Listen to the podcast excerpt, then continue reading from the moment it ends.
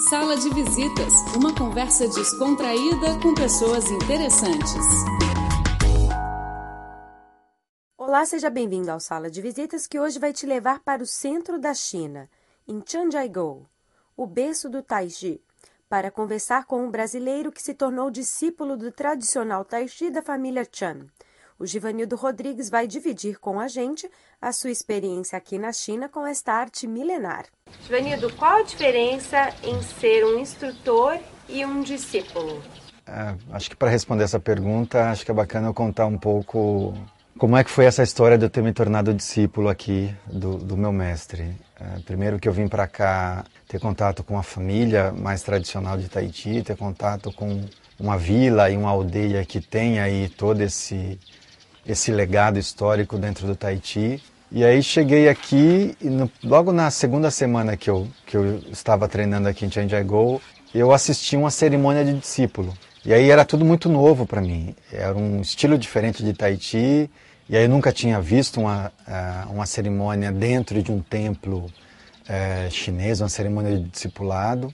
E aí eu assisti a cerimônia e fiquei extremamente é, emocionado com a cerimônia. E de alguma forma eu me senti tocado e me senti levado. Foi uma viagem no tempo para mim, como se eu estivesse é, assistindo algo muito, muito antigo. E aí desde aquele dia eu fiquei, eu cultivei no meu coração esse desejo de, de me tornar discípulo. E, então saí do Brasil, enfim, com todos os, os desafios, até que chegou em dezembro dezembro eu já tinha conversado um pouco com amigos de treino que eu tinha essa vontade de me tornar discípulo, que, mas eu não imaginava que isso ia acontecer agora, eu imaginava que isso ia acontecer depois de um ano, dois anos, sei lá, três anos de treino, né? Acho. E aí em dezembro teve uma, uma movimentação aqui na escola para uma cerimônia de discípulo. Eu fui num sábado, eu fui almoçar com o mestre, eu e a família de um, de um grande irmão de treino aqui. E durante esse almoço, a, o tema do almoço era a cerimônia de discípulo que ia acontecer no domingo. E aí, no final do almoço, eu fiquei sabendo que ia ter a cerimônia de discípulo e que eu estava incluso na cerimônia de discípulo. Então, para mim, foi um misto de, de alegria com Bom, e agora o que, que vai mudar? Minha responsabilidade vai aumentar, eu vou me, me tornar discípulo é, de um mestre tão tradicional, de, um, de uma família de Tahiti tão tradicional. Então, por um momento eu fiquei um pouco na dúvida se era a hora de, de aceitar isso, de me tornar discípulo. É, fiquei também pensando muito na, na responsabilidade que é se tornar discípulo. E aí até na, na noite do sábado eu liguei para para amigos, enfim, irmãos de Kung Fu no Brasil, para dividir um pouco essa, esse misto de alegria e de tenho que tomar uma decisão, como é que eu faço agora? E aí, enfim, conversei bastante, depois à noite tentei me tranquilizar também, tentei é, meditar um pouco e no domingo aconteceu a cerimônia. A cerimônia, como eu já falei, ela é muito tradicional e é um momento muito especial, porque é um momento que você estabelece um voto com o, o, mestre e o mestre passa a ser o seu pai de treino dentro da, da arte marcial. Então ele deixa de ser um simples professor para se tornar um pai é, dentro da tradição chinesa. E, e um pai é para a vida toda. Um professor você pode às vezes trocar de professor, de instrutor. E aí esse voto eu fiz para o meu pai de, de treino, Shenji Chan, e a grande mudança que eu percebi é, foi, acho que eu tive uma mudança interna mesmo. Come, eu comecei a perceber melhor a, as relações familiares, comecei a, a, enxergar melhor no dia a dia de treino. É, acho que a mudança, o mestre sempre foi muito exigente nos treinos. Então, no dia a dia de treino, acho que aumentou um pouco também a exigência. Acho que o fato de eu ter me tornado discípulo e de alguma forma é assim que as pessoas vão me ver fora daqui, é assim que as pessoas vão me ver no Brasil. Ah, você é discípulo do mestre Shinji Chan. Então, de alguma forma, é, eu vou ser cobrado, avaliado por isso. Então, a minha responsabilidade é muito grande. Então, acho que teve essa mudança interna, teve essa mudança de ampliar as, as relações e teve também essa mudança do olhar do mestre na minha direção, de mais exigente e de é, cuidar mais da minha, do meu treino, enfim. E como que foi para você passar esse tempo numa vila tão antiga, tão tradicional? Foi maravilhoso. É, eu sou de um estado chamado Alagoas, é, de um município chamado Lagoa da Canoa, de um povoado chamado Matalim. Um povoado muito pequeno, tão pequeno quanto Chandigarh. É, vivi nesse povoado é, nesse município até os meus oito anos de idade. Minha família é uma família simples, enfim, todos, meu, meu avô, meu pai, minha mãe, enfim, são todos agricultores de pequena agricultura familiar. Então, desde muito pequena, a minha relação com a terra e com coisas simples é muito, muito grande. Então, vir para Change I Go, de alguma forma, foi me reconectar à minha própria história a minha origem no Brasil. Então, é, eu tive momentos aqui de muita felicidade, de muita descoberta e de muito reencontro. Ah, essa parte ligada à agricultura familiar também, que é muito presente aqui na vila. Então, você tem campos aqui que as pessoas têm um trabalho agrícola muito intenso. Então, para mim, foi um, um, um reencontro. Foi um reencontro e um, uma espécie de reconexão comigo mesmo. E aí foram mais de seis meses, seis meses e meio vivendo aqui e descobrindo, a cada dia descobrindo a vila, a cada dia é, descobrindo pessoas, a cada dia encontrando olhares é, de crianças, jovens e adultos, e ao mesmo tempo que eu olhava para essas pessoas e olhava para mim e olhava para minha história porque os meus pais é, tinham um desejo de dar uma condição de vida diferente para os filhos. Né? Estou falando dos anos 80, mais ou menos. O, nos anos 80, é, morar no Nordeste era um desafio muito grande. Ainda hoje você tem regiões do Nordeste que sofrem com falta d'água, com falta de comida. Mas naquela época era, você tinha crises de falta de água e de seca muito grande. E aí, por conta disso, meu pai e minha mãe decidiram ir para São Paulo, ir para a cidade grande para dar um, uma condição de vida.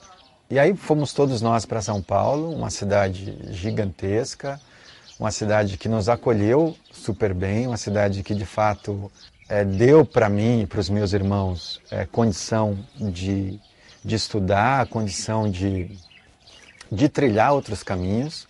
Por conta dessa escolha dos meus pais, eu sou extremamente, extremamente agradecido a eles é, por terem deixado a vida deles, deixado a, a origem deles em Alagoas, pensando nos filhos, pensando em dar uma condição melhor para os filhos. E isso é uma outra coisa importante dentro da, da tradição é, chinesa. O quanto a gente tem que valorizar os nossos pais e o quanto a gente tem que valorizar os nossos avós e o quanto a gente tem que valorizar os nossos antecessores. Porque de alguma forma eu estou aqui porque meus pais se constituíram enquanto casal, tiveram relação, enfim, a família cresceu, tiveram seus filhos. Então existe uma, um, um sentimento de gratidão muito grande em relação a essa escolha dos meus pais. E aí de São Paulo enfim, enfim, tive várias experiências de São Paulo, comecei com Fu, Tai Chi, e aí comecei a trabalhar, me envolvi com o terceiro setor, com projetos sociais. Eu tenho um, um, um interesse muito grande por pessoas, o que me, me estimula é gente e eu gosto de lidar com pessoas e percebi que a minha vida ela foi sempre muito rodeada de pessoas. Então, cheguei a dar aula de Tai Chi, trabalhei com formação dentro do terceiro setor, dando cursos e, e, e formação para educadores. Uh, trabalhei com comunicação bastante na interação social na, na Amazônia. E aí venho para a China e venho para Change I Go para ter essa experiência, para fazer esse contato comigo e ao mesmo tempo para me reencontrar.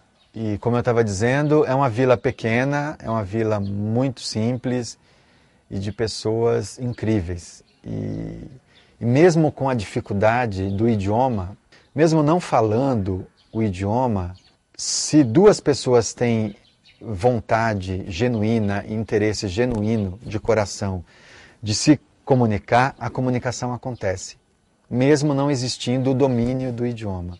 E aqui em Chandigarh isso acontece o tempo inteiro. Eu não falo o dialeto local, muito menos falo mandarim. Mas existe, um, um, existe elementos na comunicação que faz com que essa comunicação aconteça. É, olhar é uma, uma conexão de coração. E aí as pessoas tentam se comunicar, tentam falar e de alguma forma a comunicação acontece. Então parece uma coisa meio mística, meio mágica, mas foi assim que eu senti o meu processo de comunicação aqui na vila, muitas vezes com o mestre, com a família do mestre. Então, para mim era tudo eh, foi tudo muito intenso, desde sair para comprar desde as minhas caminhadas matinais aqui em Chandigarh, eh, de meia hora, para conhecer um pouco a aldeia, e aí eu descobria casas, descobria vilas, é, é, becos diferentes, percebia as cores da aldeia, percebia os hábitos das pessoas de, de caminhar de manhã, a alimentação.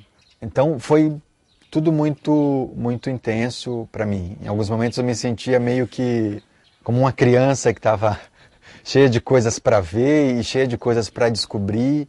E eu acho que conservar esse esse espírito também de, de criança faz com que a gente sempre se coloque disponível na vida para aprender e para descobrir coisas. E dos costumes e ensinamentos que você teve aqui, qual você destaca para o resto do mundo aprender? Pausa. Eu acho que um grande aprendizado para mim nesse período aqui em Chandigarh, que eu já venho trazendo ele de algum tempo atrás, da minha experiência no Brasil, mas aqui eu acho que ele se concretizou, se materializou. É, eu acho que a gente vive hoje no mundo, na sociedade, um, um processo de uma corrida contra o tempo para dar conta das coisas, para dar conta do trabalho, para dar conta da casa, do celular, do tablet e dos amigos. E, é tudo muito rápido, tudo muito rápido. E muitas vezes a gente esquece do essencial, a gente esquece de parar para respirar. E quando eu falo respirar, eu falo de fazer uma conexão com você, dar aquela pausa para você é, olhar para dentro de si e falar: bom, como é que eu tô? Eu estou correndo tanto, mas deixa eu ver como é que eu estou me sentindo hoje. O que, que eu é, descobri hoje de mim? O que, que eu descobri hoje que é importante para minha vida? Então, há uns dois meses atrás eu estava fazendo Tai Chi e aí me passou um, insight. Falei, bom, o Tai Chi é uma, é uma arte da pausa. É uma arte que te possibilita, por alguns minutos, pausar, por alguns minutos, dar essa pausa e, ao fazer essa pausa, você percebe sua respiração. Ao perceber sua respiração, você percebe com mais clareza como é que está a sua mente, consegue organizar um pouco melhor fluxo de pensamento, para poder também tomar decisão, para poder dar o passo a seguir. E, e aqui em Changiaigou, é, o ritmo é muito tranquilo, existe uma a vila tem uma rotina. Os barulhos aqui são são semelhantes dia após dia e sempre dentro de um ritmo muito, de um pulsar muito da própria vila. É claro que eu, no Brasil eu vivo numa cidade grande como São Paulo.